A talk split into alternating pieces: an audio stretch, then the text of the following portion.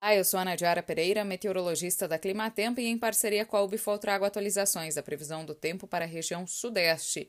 O destaque desta semana é o avanço de uma frente fria e uma área de baixa pressão atmosférica que vai se intensificar entre as regiões sul e sudeste, e esses dois sistemas devem trazer muita chuva para algumas áreas da região. Especialmente no estado de São Paulo, é alto o potencial para ocorrência de transtornos, porque além do alto volume de chuva previsto, principalmente para o sul e leste do estado, também tem risco para ventania associada à área de baixa pressão atmosférica. No sul e no leste de São Paulo pode chover mais de 100 milímetros até a próxima quinta-feira.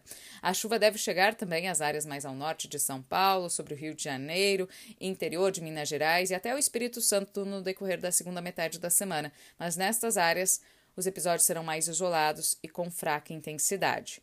Mesmo onde vai chover fraco, o tempo instável deve impactar atividades no campo, deve paralisar momentaneamente as atividades de colheita da cana-de-açúcar, do café e de citros no interior do Sudeste. Após a passagem desses sistemas, especialmente a partir da próxima sexta-feira, quando o tempo começa a abrir, teremos o avanço de uma intensa massa de ar de origem polar que vai provocar declínio acentuado das temperaturas. As madrugadas vão ficar cada vez mais geladas, especialmente entre a sexta-feira e o final de semana, são esperadas as temperaturas mais baixas.